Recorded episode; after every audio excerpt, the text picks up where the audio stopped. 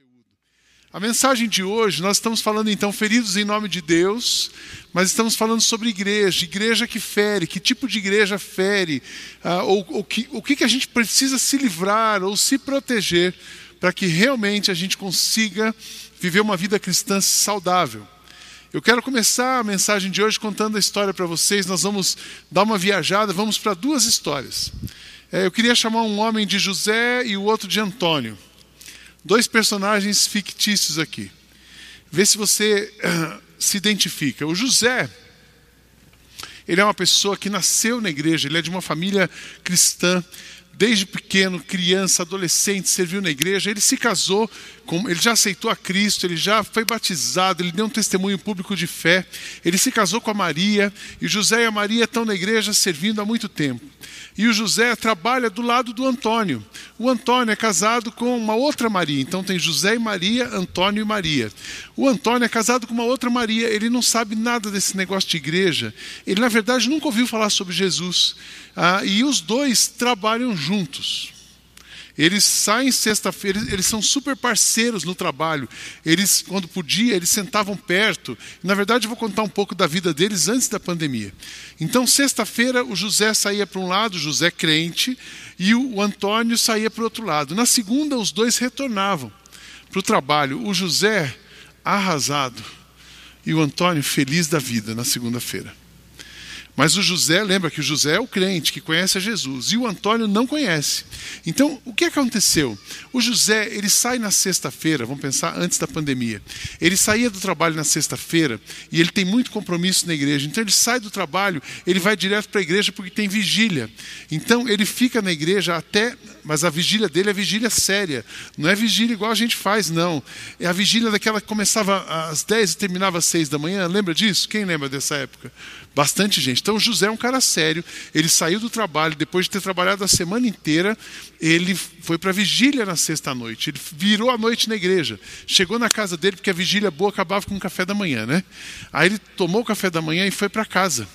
Dormiu um pouquinho e já voltou, porque ele tinha um ensaio na igreja às 11 horas. Ele toca no louvor no domingo e ele precisava ensaiar às 11 horas. Então ele ensaiou até uma e meia mais ou menos. Voltou para casa o José almoçou rapidinho e voltou, porque tinha uma reunião da liderança à tarde, ele precisou estar na reunião da liderança. Já aproveitou e emendou e ficou à noite na igreja com a família dele, porque ele também ajuda nos jovens. E aí ele ficou no culto dos jovens sábado à noite. Acabou o culto dos jovens, os jovens fizeram uma coisa. Vocês já estão cansados, né? Só de ouvir. Os jovens fizeram uma noite especial de cachorro quente e o José ficou ajudando. Ele, a Maria e os três filhos dele. Ficaram lá ajudando na cantina da igreja. Na segunda-feira cedo, eles saíram da igreja mais ou menos 11 e meia da noite. Na, no domingo cedo, José voltou cedo, sabe por quê? Porque ele dá aula na escola dominical. Naquela igreja do José tinha escola dominical. Então ele dava aula na escola dominical, depois ele ficou para o culto, mas o José é tão dedicado que ele também é o tesoureiro da igreja. Então a hora que acaba o culto, ele vai contar o dinheiro e depois ele tem que, lá na igreja dele, ele tem cantina. Aí ele tem que fechar o caixa da cantina. Então, quando ele foi almoçar, já tinha acabado a comida. Mas não tem problema, ele foi para casa, esquentou alguma coisa lá. A mulher estava um pouco brava porque demorou. Mas ele foi, comeu qualquer coisa e já voltou para a igreja quatro horas, porque às cinco horas tinha uma reunião, porque estava tendo uma treta com alguns irmãos lá na igreja, e eles marcaram uma reunião para limpar a barra, entendeu? Sabe aquelas reuniões de igreja que e o José, mas a família dele está junto com ele. A mulher vem junto, os filhos vêm junto. Cinco horas da tarde a mulher ficou no carro porque as crianças estavam meio enjoadas e tal, mas ele tinha que resolver aquela treta da igreja. Aí ele ficou, depois ele teve o culto sete horas. Acabou o culto, não esquece que o José é tesoureiro, ele contou o dinheiro de novo, ele fechou a cantina. A mulher já estava esperando ele no carro porque as crianças estavam cansadas, precisavam dormir. Mais ou menos 10 horas, 10 e meia, ele saiu da igreja. Chegou à noite em casa, ele não deu para comer na igreja, porque ele ficou trabalhando. E aí ele não conseguiu jantar com a esposa. Mas também na segunda-feira cedo, ele tinha uma apresentação para o chefe dele de um PowerPoint que ele precisava fazer. Então José deu uma esticadinha e foi dormir a uma para levantar na segunda-feira às cinco e meia, porque ele tinha que viajar. Então ele encontra com o Antônio no aeroporto. E José está cansadíssimo, arrasado. Você já, você já se viu nessa história? Só de ouvido é o canseira, né? Mas e o Antônio, que não conhece Jesus, que se fechar os olhos vai para o inferno? porque ele não sabe quem é Jesus, ele nunca conheceu Jesus, e, mas ele é um homem bom, o Antônio. Bom, o Antônio saiu na sexta-feira do trabalho e ele marcou um jantar. Ele estava com vontade de comer um hambúrguer. Então ele foi comer um hambúrguer com a esposa dele. Aí ele comeu um hambúrguer, bateu um papo com a esposa. Aí eles chegaram mais cedo, afinal de contas era sexta-feira, assistiram um filme, tiveram uma noite muito boa. No sábado de manhã, o Antônio gosta de dar uma corridinha. Então ele levantou, enquanto a esposa estava dormindo um pouquinho mais, ele deu uma corrida. Aí a hora que ele voltou, ele já trouxe um pão e tinha uma mesa arrumada, ele tomou café com a família. Aí o Antônio tomou café, a esposa também, eles tinham combinado um almoço na casa da sogra. Ele falou assim: tudo bem, é legal, vamos lá para sua mãe. Eu vou jogar um tênisinho um pouquinho. Tem um amigo que vai jogar um tênis agora, 10 e meia. Ele jogou o tênis com um amigo, passou, pegou a esposa e passou a tarde na casa da sogra, que ele tem uma boa amizade com a sogra, o Antônio. E aí eles almoçaram juntos. À noite, a sogra ficou com os filhos e ele conseguiu sair com a esposa de novo. No domingo, como ele não tem esse negócio de igreja, ele ficou um pouquinho mais em casa. Ele não saiu para correr, porque ele já tinha corrido no sábado. Aí ele preparou um outro café e eles receberam a família para almoçar juntos. O Antônio gosta de cozinhar, então ele fez um churrasco para a família. Ele aproveitou, ele mora numa casa que tem piscina, ele limpou a piscina, recebeu a família, passaram a tarde inteira juntos. Cinco horas da tarde foi todo mundo embora. O Antônio preparou o PowerPoint dele, porque ele também tinha que conciliar o PowerPoint com o José. Lembra do José? Ele também tinha que apresentar um um PowerPoint junto, né? Ele fez oito da noite. O Antônio falou assim: bom, está na hora de dar uma relaxadinha. Para finalizar o dia, ele fez uma pasta, porque ele já tinha comido churrasco na hora do almoço. Ele fez uma massa, abriu uma garrafa de vinho, as crianças estavam dormindo. Ele e a esposa terminaram a noite ali, mais ou menos nove e meia, dez horas, ele já estava na cama. Ele dormiu super bem à noite e ele encontra com o José na segunda-feira cedo. Qual a vida que você queria ter? A do José ou do Antônio? A do Antônio, né? Eu também. E chegou um momento que eu falei assim: será que dá para ser crente e ter uma vida de Antônio? Dá para ser crente e ter uma vida de Antônio se a gente não tiver focado em sistemas legalistas, se a gente não for religioso, se a gente realmente estiver focado em Cristo. É isso que eu quero falar com vocês hoje. É, igrejas que machucam são igrejas focadas ou em sistemas humanos, tudo aquilo, qualquer movimento, eu coloquei isso aqui para vocês, qualquer movimento centrado em algo humano vai machucar as pessoas. Qualquer movimento que é centrado num homem vai machucar as pessoas. Quando você olha para um homem e espera que ele seja a sua fonte, você vai se frustrar com aquele homem. E quando algum homem se coloca no lugar, na frente de um grupo, como fonte, ele vai se cansar, porque ninguém consegue ser fonte e ninguém pode esperar da outra pessoa ser fonte. Então, coisas humanas não funcionam. Também sistemas legalistas, religiosos, machucam as pessoas. Porque talvez aquele José, que fazia tanta coisa na igreja, ele cresceu ouvindo assim: é, árvore que não dá fruto é cortada e lançada fora. Vocês já ouviram isso? Aquele José, talvez quando ele se converter, ele falou assim: você tem que trabalhar muito, porque é, toda, maldito aquele que faz a obra do Senhor relaxadamente. Então José entrou numa espiral de produção, de coisa, de religião. E o pastor da igreja, quando tava, precisava de um líder, jogava no José. E o José, a mulher do José já estava por aqui. Mas se o José não pegasse, o pastor falava assim: você vai perder seu cargo. E aí não vai dar, você vai, você vai ser um crente que vai. Então o José cresceu num sistema religioso, isso cansa. E o Antônio, ele, ele, não, ele, conhece, ele só conhece a vida, ele não conhece Jesus ainda. Mas ele está vivendo uma outra vida. Então, legalismo fere, religião fere, pessoas, líderes que você centra num líder fere, sistemas centrados em pessoas fere, e pessoas centradas nelas mesmas ferem as outras. Porque pessoas egoístas só pensam nela. Eu sou amigo do Duque, se ele puder me dar alguma coisa, se ele não pode me dar, eu não quero mais. Isso é um sistema centrado em egoísmo. Então, isso machuca a gente também. Talvez você foi machucado pela religião, talvez você foi machucado porque você esperou de um líder que, que não, não que prometeu, mas não conseguiu entregar para você o que ele prometeu, ou talvez você tenha sido ferido pelo seu próprio egoísmo. Só tem uma coisa: Jesus cura todas essas coisas. Amém? Amém, irmãos? Jesus cura o ferido pela, religiosidade, Jesus cura o ferido pelas expectativas não atingidas, Jesus cura o egoísta também. Ele transforma a gente. Nós vamos ler o Evangelho de Mateus, capítulo 12, verso 1 a 14.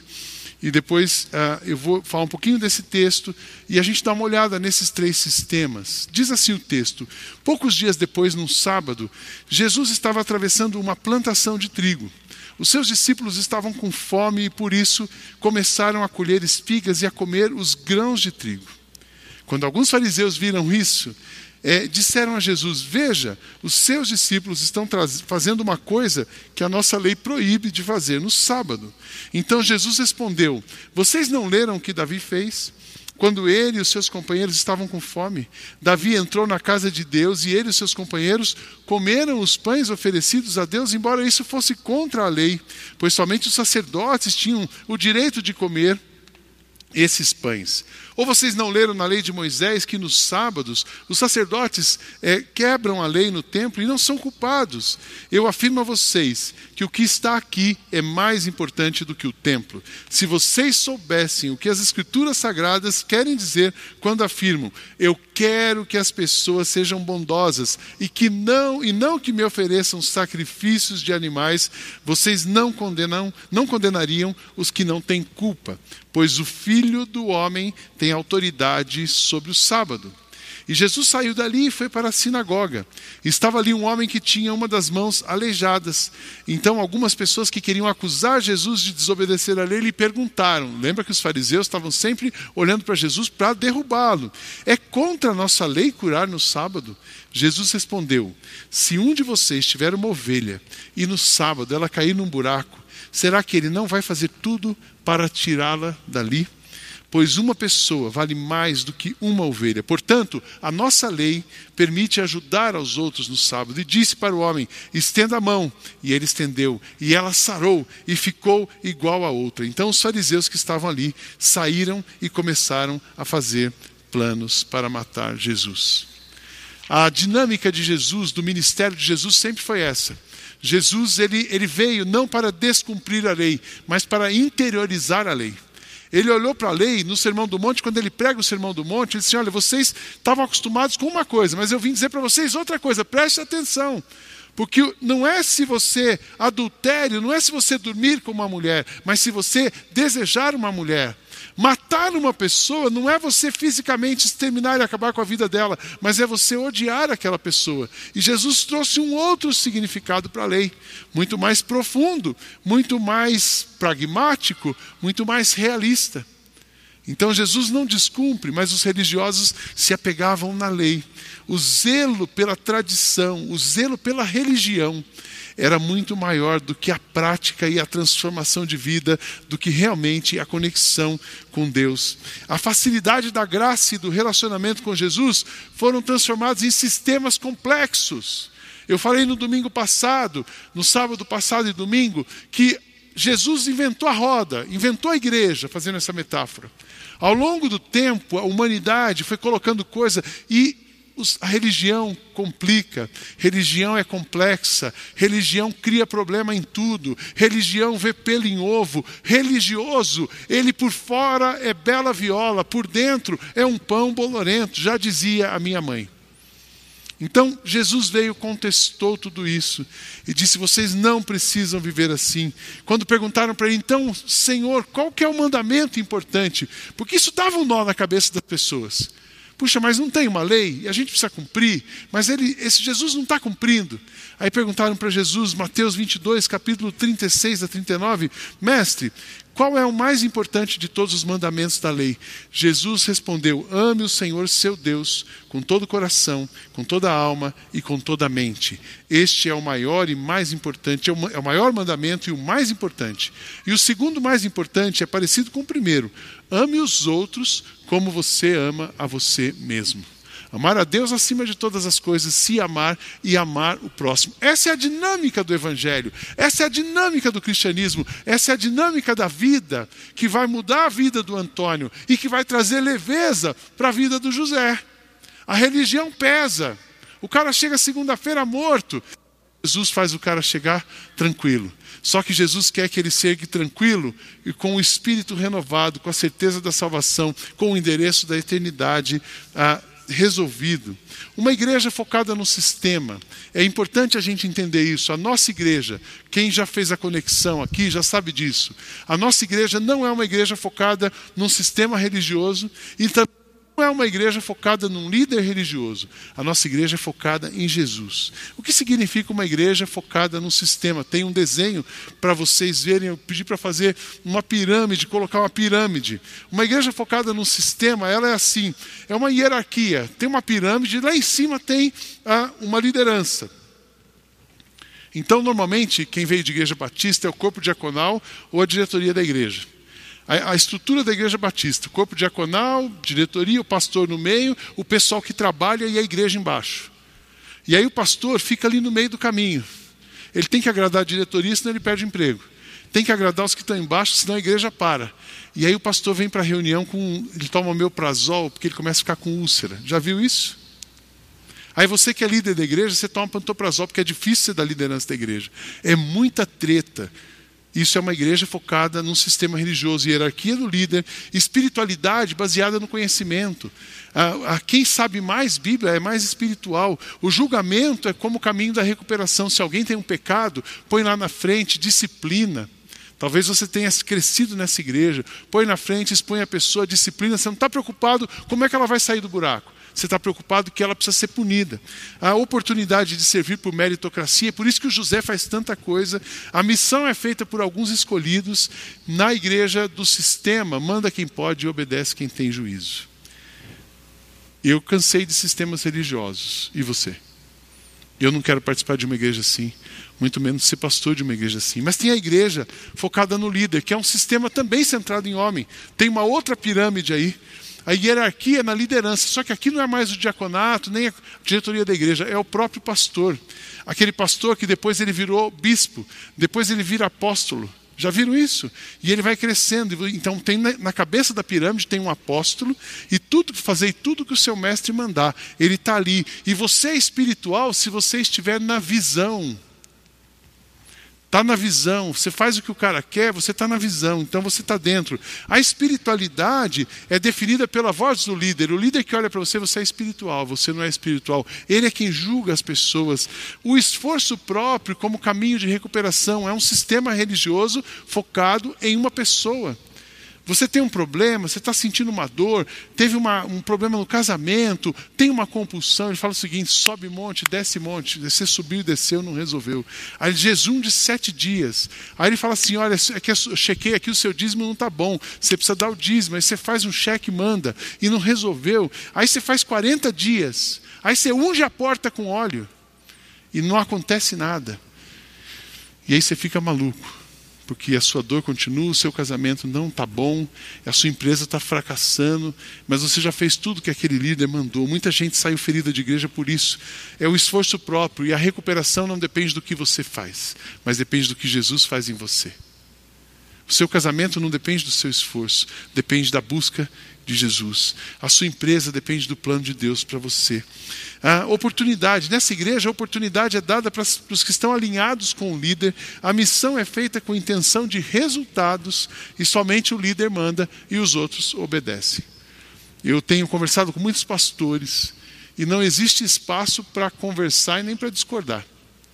Quando eu conto um pouquinho da gente aqui, as nossas conversas e as nossas reuniões, eles ficam assim: puxa, será que isso existe? Você está me contando alguma história? Não, a nossa igreja, eu sou um líder da igreja, mas eu sou um líder, mas essa igreja não é centrada em mim. E a igreja tem um conselho, mas não é centrada no conselho. A igreja tem uma equipe pastoral, mas não é centrada na equipe pastoral. Cada um de nós tem a sua força. Hoje foi tão engraçado, irmãos. Eu cheguei e eu esqueci que eu não tenho mais sala aqui na igreja, não tem mais gabinete pastoral. Por causa da pandemia, minha sala não tinha janela, então eu não posso usar aquela sala para nada, só uso sozinho. Ou então, e ela fica com a porta aberta. E hoje eu cheguei e pedi, eu estava com um monte de coisa por causa do jantar aqui, carregando um monte de coisa, e tinha uma mala de roupa, né? E eu pedi para a menina que estava ajudando na faxina, eu falei assim, faz um favor, coloca isso aqui na minha sala. Ela falou assim, mas o senhor não tem sala. Eu falei, glória a Deus, até ela já sabe, né? E era, onde é que eu deixo? Então deixa naquela sala que era a minha sala. Porque eles já sabem que não, é, foi muito legal. O senhor tem sala? eu achei ótimo. A nossa igreja, apesar de ter liderança forte, porque todo lugar precisa ter liderança, nós não somos uma igreja centrada num líder e nem somos centradas ah, num sistema. Onde nós somos centrados? Nós somos centrados em Jesus. Como é que é uma igreja centrada em Jesus? Talvez apareça aí para você um desenho. A espiritualidade, Jesus está no centro. A espiritualidade, você é espiritual se a sua vida reflete Jesus. Porque se a sua vida não refletir Jesus, não adianta. Se a sua vida for pintada, tiver um verniz religioso, uma hora a casa cai. Então, espiritualidade refletida pela proximidade com Jesus. Na igreja centrada em Jesus, a liderança é horizontal. Ninguém manda sozinho. Todo mundo decide um pouco, cada um tem uma alçada. Hoje, sabe o que está acontecendo exatamente hoje na nossa igreja? Amanhã começam os cinco campi. Hoje tinha tanta gente trabalhando em tanto lugar, fazendo tanta coisa diferente. Isso só é possível se Jesus estiver no centro. Porque nós não temos dinheiro para pagar salário para todo mundo fazer o que está fazendo. Nós não temos autoridade, medo, ninguém está ninguém tá sendo ameaçado aqui. Nós somos motivados pelo privilégio de sermos usados por Jesus. Isso é a igreja de Jesus. Liderança horizontal. Na igreja de Jesus é importante pensar na recuperação. Todo mundo é doente. Mas Jesus está pronto para acolher e curar todos nós. Eu não sou melhor que o Fischer, o Fischer não é melhor que eu, o Marcos não é melhor que o Duque, o Duque não é melhor do que você, nem você é melhor do que ninguém. Somos todos iguais, porque todos pecaram e separados estão da glória de Deus. Mas Jesus, por meio de, pecado, de um homem veio o pecado, por meio de um outro homem veio a salvação em Cristo Jesus. Na igreja focada em Jesus, todo mundo serve, cada um tem o seu dom. A gente está experimentando isso de diferentes maneiras, diferentes áreas, e isso na nossa cabeça é tão confuso. Porque a gente gosta, de, na igreja religiosa, a gente gosta de ter uma caixinha para servir. Na igreja do líder, a gente gosta que o líder dê uma caixinha para a gente. E a hora que você fala assim, ó, cada um vai trabalhar e fazer o seu melhor, e a gente trabalha junto, meio interdependente, a pessoa, hã? E dá uma confusão, mas na igreja de Jesus é assim. Na igreja de Jesus, todos estão engajados na missão de Deus e Jesus é a única autoridade. Então, irmãos, você que já é dessa igreja, essa igreja é de Jesus, amém? E você que está chegando nessa igreja, você está chegando numa igreja de Jesus. É assim que a gente pensa, é assim que a gente vive, é assim que a gente quer viver. Eu sei que muitas pessoas foram feridas pela igreja. Eu sei que muitas não feridas pela igreja de Jesus, mas foram feridas por essas igrejas religiosas, ou foram feridas pelas igrejas centradas em pessoas, foram abusadas. Esse livro fala muito disso. Mas eu sei que se você de fato concentra sua vida, seu pensamento, seu coração na igreja de Jesus, você será renovado. Amém? Eu não sei como você está hoje. Talvez você está super cansado, talvez você seja esse José você pode colocar o seu nome aqui, mulher ou homem. Você foi essa pessoa que trabalhou, trabalhou, trabalhou para Deus e parece que deu tudo errado. Esquece isso, vem para Jesus. Ou talvez você foi aquele que você fez tudo que o apóstolo pediu. E um dia você ousou questionar o apóstolo e ele acabou com a sua vida. Então, você também vem para Jesus ele te abraça, ele te cura, ele te restaura, ele te renova. Por quê? Porque o plano de Jesus para você é te dar vida. Quando eu olho para o Evangelho, o Evangelho de João, capítulo 10, o verso 10 diz: Eu vim para que vocês tenham vida. O ladrão veio para matar e destruir, mas eu vim para que vocês tenham vida e vida em abundância. Então Jesus só tem um plano para você, que é o plano da vida. Eu queria, finalizando, sugerir para você: ah, se você foi ferido, como é que você tem um caminho da cura? Pastor, eu quero o caminho da cura, eu quero ser renovado, eu quero ser restaurado, eu quero viver, eu quero viver como Antônio vivia, mas com Cristo no meu coração. Olhe para a cruz, primeiro conselho, olhe para a cruz. É ali na cruz que os seus pecados são perdoados. É na cruz que todo mal foi derrotado. É na cruz que você vai encontrar refúgio. É na, é na cruz que os seus pecados são perdoados. É na cruz que você recebe o mover do Espírito para a sua vida. Foi na cruz. Foi ali que Jesus levou as suas feridas, as nossas feridas, os seus pecados. O pecado da humanidade caiu sobre ele para que você pudesse ser livre. Então traga para a sua imagem a cruz de Cristo. E, segundo, receba o amor de Jesus porque foi através dessa cruz que Deus derrama o amor imensurável sobre você. E Deus te ama a despeito de qualquer coisa. Deus te ama quando você pode fazer alguma coisa para Ele. E Deus te ama quando você não pode fazer nada por Ele. Ele sempre vai te amar. Ah, mas eu não estou podendo contribuir. Deus não precisa do seu dinheiro, Ele é dono, nem do meu, nem de ninguém.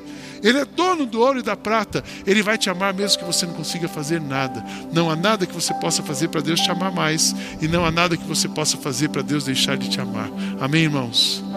Receba o amor, olhe para a cruz, receba o amor de Deus. Receba e ofereça perdão. Perdoar e ser perdoado. Uma pessoa, a jornada espiritual de uma pessoa, ela cai num buraco quando ela empaca e não consegue perdoar alguém quando ela empaca e não consegue tirar alguém da cabeça dela. Alguém que a feriu, a, que desapontou, e ela fica presa naquilo. A falta de perdão é uma prisão. E quando você libera essa pessoa, quando você deixa essa pessoa na mão de Deus e olha para Jesus e vai para a sua vida, você se liberta também. Mantenha o seu foco em Jesus.